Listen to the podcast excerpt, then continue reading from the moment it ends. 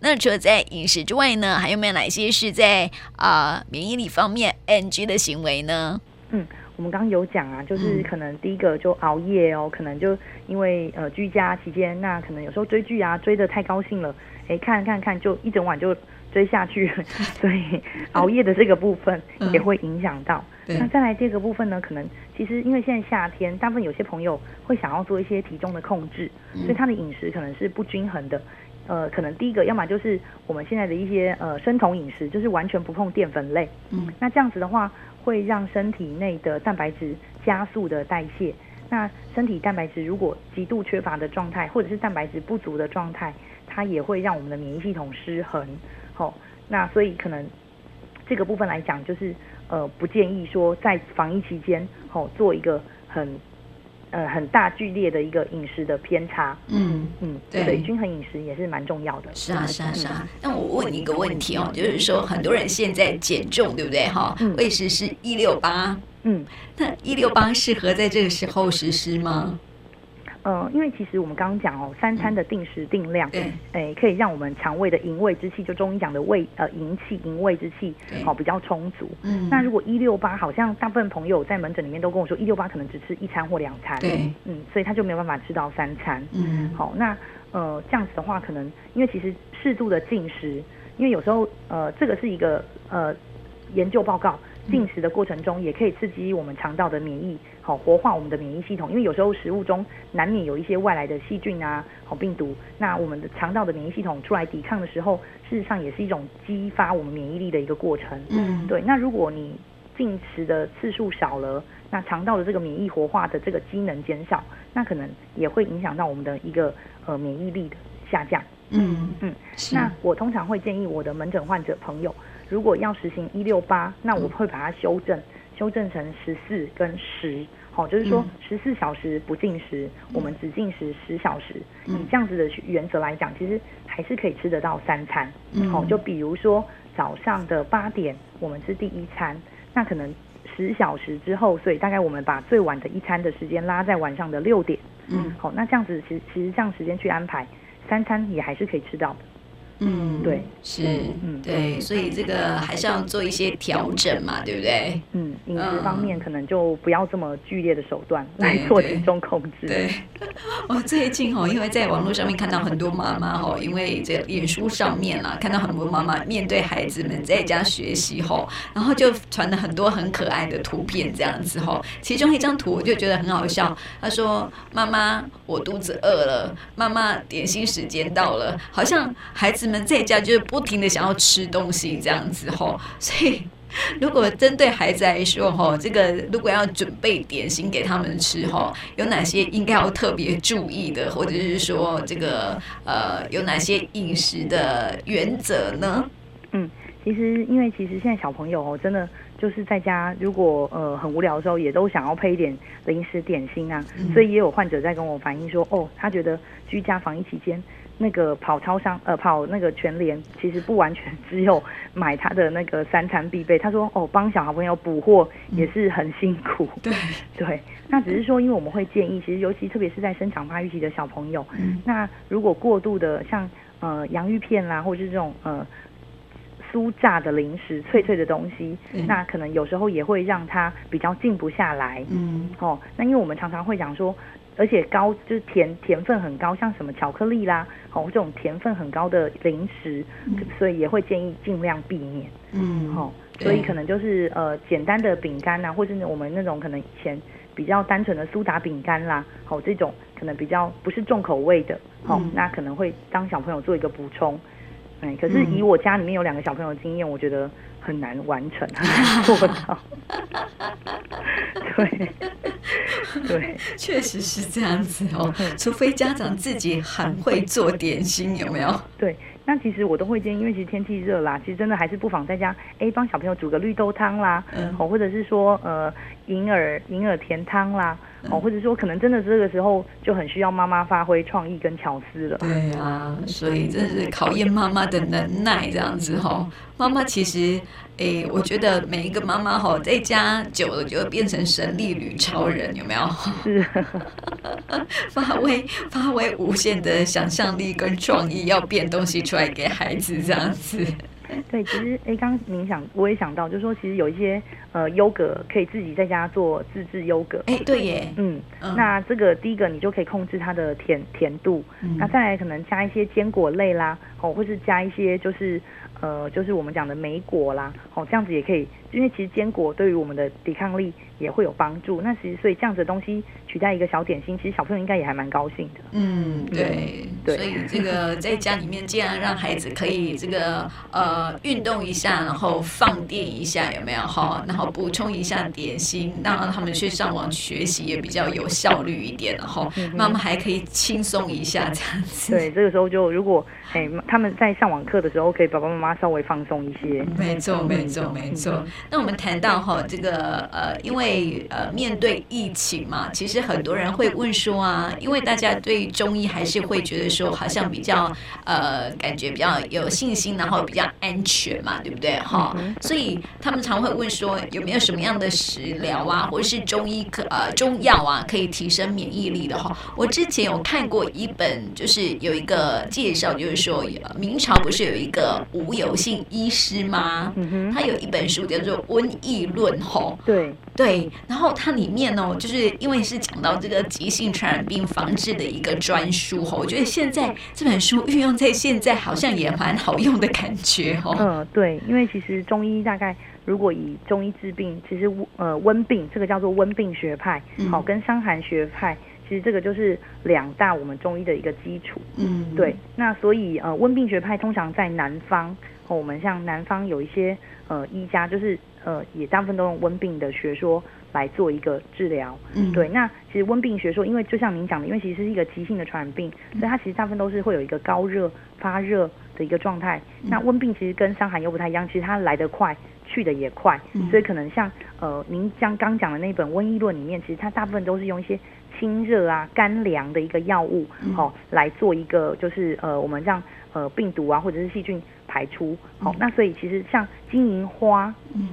好、芦根、嗯哦，连翘这样子一些清热的药，在瘟疫论里面其实还蛮，就是在疾病的初期，嗯哦，它就是一个大量运用的，嘿，嗯大概是这一类的药物对处方。嗯它有一个打圆引吼，我们现在还在运用吗？呃，有诶、其实嗯达原饮可能会针对一些呃住院患者，哦哦，，可能我我会觉得说，其实达原饮已经到了后面，就是它、嗯我们中医认为达原饮是在病毒是服泻，就是它在半表半里的一个状态，嗯，好、所以我们就会使用达原饮，好、那就是把它驱除在外，因为其实呃，温病学说它有分呃，应该是呃，我们有分就是疾病看有呃营营卫嗯，好、看是在胃气胃气层，就是胃病胃气，好、保对卫的时候在胃，然后有到营。营就是说已经热入血分，嗯好、可能有一些高热的，就是说疾病已经入里了，对好、那如果达原原就是在半表半里这个部分，嗯那可能就利用达原饮这个药材，呃，这个药物把它驱除于外。嗯嗯，对，所以因为那是我刚好看到我同学，然后嗯就 PO 了一篇那个好像大明王朝灭亡的原因， 里面就有写到吴有兴这个医师，他有他的那个呃瘟病论、瘟病、瘟疫论吼，嗯然后我就特别好奇，然后就去看了一下这样子吼，然后发现说哦，原来有打原因，然后还有他这个处理瘟病的一个呃过程，对过他的一程个啊就是他自己等于是说他的一个撰写的经验。对对那通对常你对，嗯讲无有性啊，如果以我们中医就是 呵专业，我们不太会讲，我们都讲它叫无局通。嗯哦，他的他的字还是他的那个有性应该是嗯它的就是是局局通，我们就是像比如说我们讲医家，像叶天士，嗯嗯哦嗯，可能会比他真正的本名嗯哦会来的了解，所以我们大概讲古代医家，像如果您讲吴局通，那可能大概有学过中医的人都大概就知道您在讲谁了。哦哦，是是是是是。所以我就觉得很好 奇，然后顺便问一下嗯哼嗯 哼医师这样子哦。是所以像是因为在过去的这个中医哦，其实它还是会有古人的智慧在嘛，对不对是的哈？所以这个对于这个中医提升免疫力的方式，医师有什么样的建议吗？嗯，其实呃呃，其实提升免疫这个部分哈、就要再提讲另外一个部分，就是说其实免疫力哈、我们大概是希望它是维持在一个平衡最佳的状态，嗯就不要过抗、过度的抗进。有时候提升，有时候过头了，它反而会造成一些我们免疫系统的问题，像是一些红斑性狼疮啦，哦，或者是说那个僵直性脊椎炎啦，哦，这个反而是或者是肝癣，哦，它都是一个免疫系统过于亢进的一个疾病，那它就会造成自体攻击自己的一些细胞，嗯好、那反而也就导致疾病。那所以其实在于提升免疫力这个中药部分，我们也会特别小心提醒一些本身有自体免疫系统系统疾病的朋友，嗯那这些药物可能就不适合长期用，以免又造成他免疫系统的紊乱。嗯嗯是嗯，对。那、嗯所以如果应该是讲说，我们利用一些补气的药，好、像嗯黄芪呀、西洋参，嗯好、这样一些补气的药，甚至是山药、党参嗯这些补气的药，都可以让我们的免疫系统处于一个比较提升的状态。嗯对是对啊，那像是我们刚刚有提到，如果那个免疫系统有问题的朋友，反而这些中药就要稍微比较小心的在嗯服用。对对嗯对，嗯那另外，您刚说有没有比较推荐？那其实大家现在很耳熟能详，就是安迪汤。嗯好、其实孙安迪是呃台大口腔口腔科那个疾病科的一个主任哈、嗯那其实他就是呃他对中医还蛮有研究的，嗯他就是呃可能利用一些他自己的经验啊或什么，他会常常就把他的就是建议他一些患者哦，他口服我们的黄芪啊、枸杞、红枣这三个部分的中药做一个配伍，然后拿去煎水喝。其实这个常常有时候家里面长辈也都会常常这样子煮煮茶来喝。对好、那其实这个部分来讲，黄芪、枸杞、红枣这三味的中药，其实药性比较平。嗯好、那所以其实呃，在如果我们防疫期间，也也不妨把它当成诶可以家中的一个茶饮，然后给小朋友喝，其实嗯这个也是 OK 的。对呀嗯，哎，那个冰它可以冰起来吗？嗯，其实我都会建议，其实放凉啦，啊因为就放其凉实中药如果你冰在冰箱，其实冰在冰箱的食物啊，我们都还是会建议拿出来退冰退凉喝，嗯因为冰的东西还是会造成体内湿气比较哦重，对嗯，所以就是还是常温喝，我觉得比较好。对对对对，我听我一个学就有学去学中医的朋友，他说哈，身体太凉太湿都不太好，嗯，太太太湿对，太寒，嗯对有时候反而就容易导致外邪的入侵。嗯哦，所以可能虽然天气真的很热，对可是呃，还是尽量我们像包括水果啦，嗯也都从冰箱退冰退凉，拿嗯出来吃，拿出来饮用，可能才会让我们的身体状况，呃，比较 OK。对，嗯哎、突然想到哈，那个谈到那个身体太湿太寒哈，就想到一种水果，现在夏天哈，哎，灯流西，但是很多人很爱吃哦，但是它好像有点凉哎、就是西瓜，对，嗯，其实我我觉得呃，西瓜在中医来讲，我们要说天生白虎汤。嗯，好、其实说这个部分来讲，就是说它有一个可以达到一个解暑热的一个效果。嗯那其实呃，其实我觉得食就是每某个季节盛产的水果，其实还是跟天气有息息相关。嗯嗯，因为可能所以真的，如果天气炎热，那又只要我都会建议我的患者，西瓜其实还是可以吃的。嗯如果没有感冒，没有咳嗽，好、嗯那只是说吃的时候呢，可能我们就是尽量就是呃，也是从冰箱拿出来退冰退凉，尽量放常温。嗯好，那尽量太阳下山之后，这种寒凉性的水果我们就不要吃了。嗯所以其实，在白天或者是中午的时候，诶，日正当中天气很热，吃一个西瓜，不管是小玉啦，或者是红西瓜，其实也无伤大雅啦。嗯只要不要过量，哦，对不要空腹来吃，其实我觉得，嗯，天气这样子不妨把它当成一个去暑气。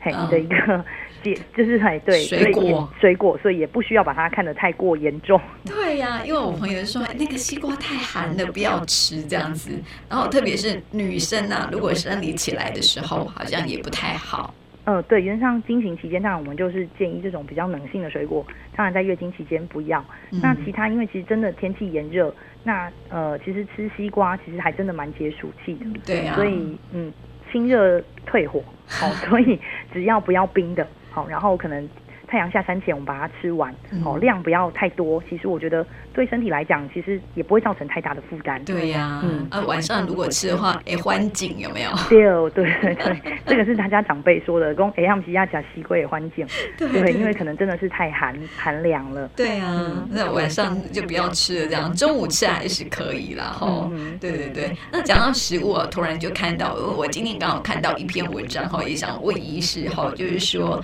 因为呃这个。扁豆，呃，皇帝豆哈，这种东西啊，中医说，呃，中医是有说它很好，因为它有蛋白质、铁质跟膳食纤维哈，而且中研院还最新研究证实说，白扁豆的萃取物还能够防流感病毒，甚至是新冠病毒的克星哦，这个你怎么看？呃，其实是这样，就是说很多我们自自然界的一些呃食材，嗯它在做一个浓缩萃取的时候，的确会有达到一些抗病毒，像之前那个呃 SARS 期间，大家都说八角茴香，嗯啊哦，它的对萃取物，好、也可以做成一些诶抗病毒的一个效果。嗯，对，所以其实呃，这个部分如果以研究来讲，的确是有这样的效果。嗯可是因为它的萃取物，通常有时候患者就说，哎，这个东西这个食物对某个疾病很好，那我是不是要多吃？嗯，哦那我就会对跟患者讲说，其实呃，中医就是中庸嘛，吼，所以嗯过与不及都不好。对哎那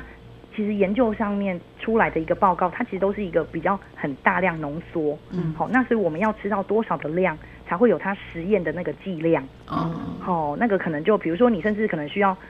这个是我自己的猜测啦，因为它的浓缩可能都是几百倍的浓缩，嗯哦，那可能你是不是白扁白扁豆？难道我们最多可以吃到一两公斤吗？对不对？可能 maybe 一两公斤萃取出来才会有它那样子的有有效成分啊呐、嗯，对，所以其实我觉得食材还是就把它当成就是都均衡摄取。嗯对，那呃，其实白扁豆就是您刚刚讲的皇帝豆，它在我们中医来讲，其实在这个夏天来做一个食用，其实是很好，因为它可以利湿固我们的脾胃，对好排湿气，然后健脾胃。像有些消化不好啦，或者是食欲不好的朋友，其实我在门诊里面，我们也会常开中药这个药材白扁豆，嗯好帮他去湿，然后健脾胃。对，那对只是说，如果它因为它的有效成分可以抗冠状病毒，那因为吃的太多，那反而因为豆类有时候消化不好，嗯，所以反而又引起胀气，对这样子又不好了。嗯，没错哦，所以这也是因为今天刚好看到报道，顺便问一下吴医师这样子哦。嗯，是的，对，嗯那我之前哦，就是前几天呢、也看到新闻报道哈、有一个法国的呃旅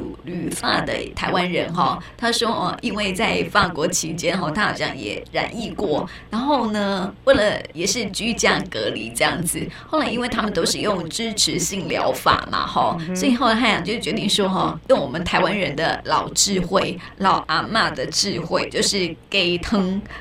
嗯 哼，然后去呃调养身体这样子吼，然后说她的老公啊不爱喝鸡汤的吼，也勉强的喝鸡汤，而且还觉觉得越喝越好喝这样子吼，然后就诶慢慢的身体就恢复了这样子，所以我就想说吼，像这种呃譬如说老鸡汤啊，对不对？老母鸡，然后母鸡汤，对对嗯对对对，这种对身体是有帮助的吗？呃，其实鸡汤里面哦，就这个就有就是有一些蛋白质的补充，嗯，那其实尤其是久病体虚，好、那特别是好像因为新冠被新冠病毒这个部分来讲，如果蛋白质摄取不够的话，可能会真的造成整个好像免疫系统会整个垮掉。嗯，所以其实那因为当你生病很不舒服的时候，你要你去吃鸡肉或者吃牛肉，嗯可能都吃不下。对那我们把这些呃利用炖汤，好、把一些营养物质都炖在汤里面，好、来来做就是饮用，其实是真的可以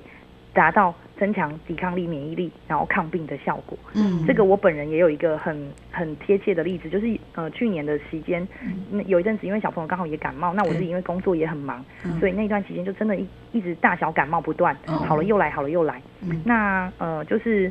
我有一个跟我很好的患者老妈妈，嗯她就突然间有一天，她就提了一锅鸡汤来给我，她说：“吴医师啊，你可我看你工作都好累哦，嗯这锅鸡汤给你补补身子。”哦那么好，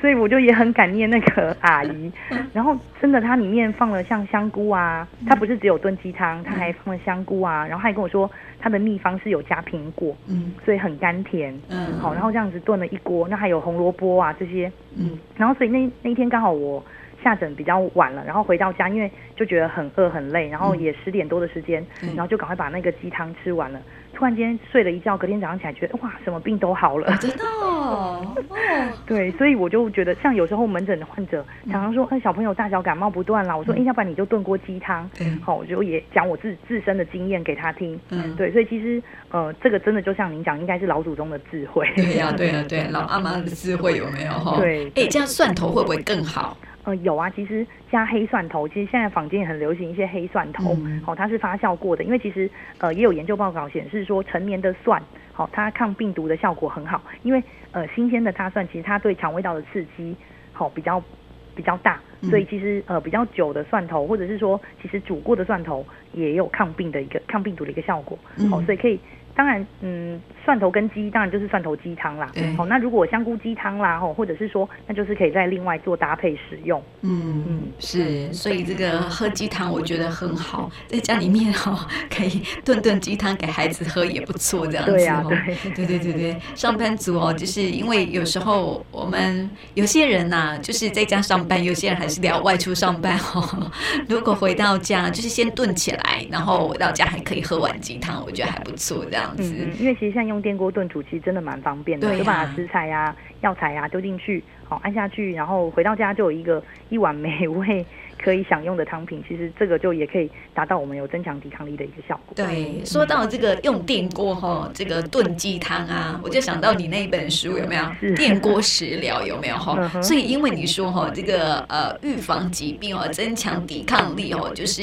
用食疗的方式也是可以哈、所以在你那本书里面啊，有没有那种可以提升免疫力的食疗的方法，用电锅就可以煮出来的哦？嗯嗯哼，像里面就有一个生麦护敏鸡汤，嗯，好、或者是我们讲的一个那个呃有一个。过过敏的鸡汤叫黄芪呀、好、桂枝啊、麦门冬，好、嗯这样子的部分来讲，因为其实我们刚刚讲黄芪这个呃这个这一味中药，它是百气之长，所以它其实补气效果是最好的。嗯好、那利用黄芪这个中药来达到一个补气的效果。好、所以其实或者是呃，可能大部分朋友还没有没有这本书嘛，哦，嗯那可能就是如果家中有一些中药啦，好、像黄芪啦、枸杞啦，哦，或者是呃。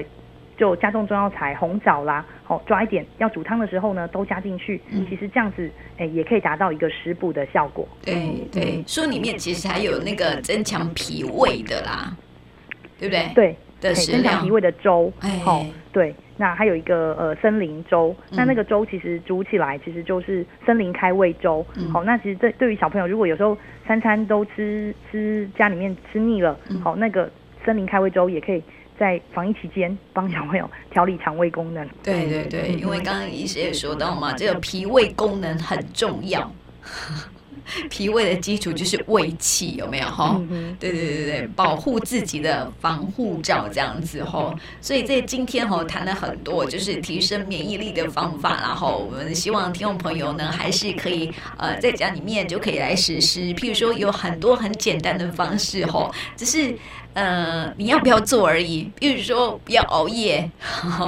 或者是均衡饮食哈，这些很重要，也是大家都耳熟能详的提升免疫力的方法啦哈。还是要提醒大家，疫情期间呢，多保护自己，提升免疫力哈。然后有一些食疗方式也提供给我们听朋友来参考了。那么今天呢，也谢谢吴医师医师来到我们节目当中，谢谢你谢。谢玉萍，谢谢各位听众朋友，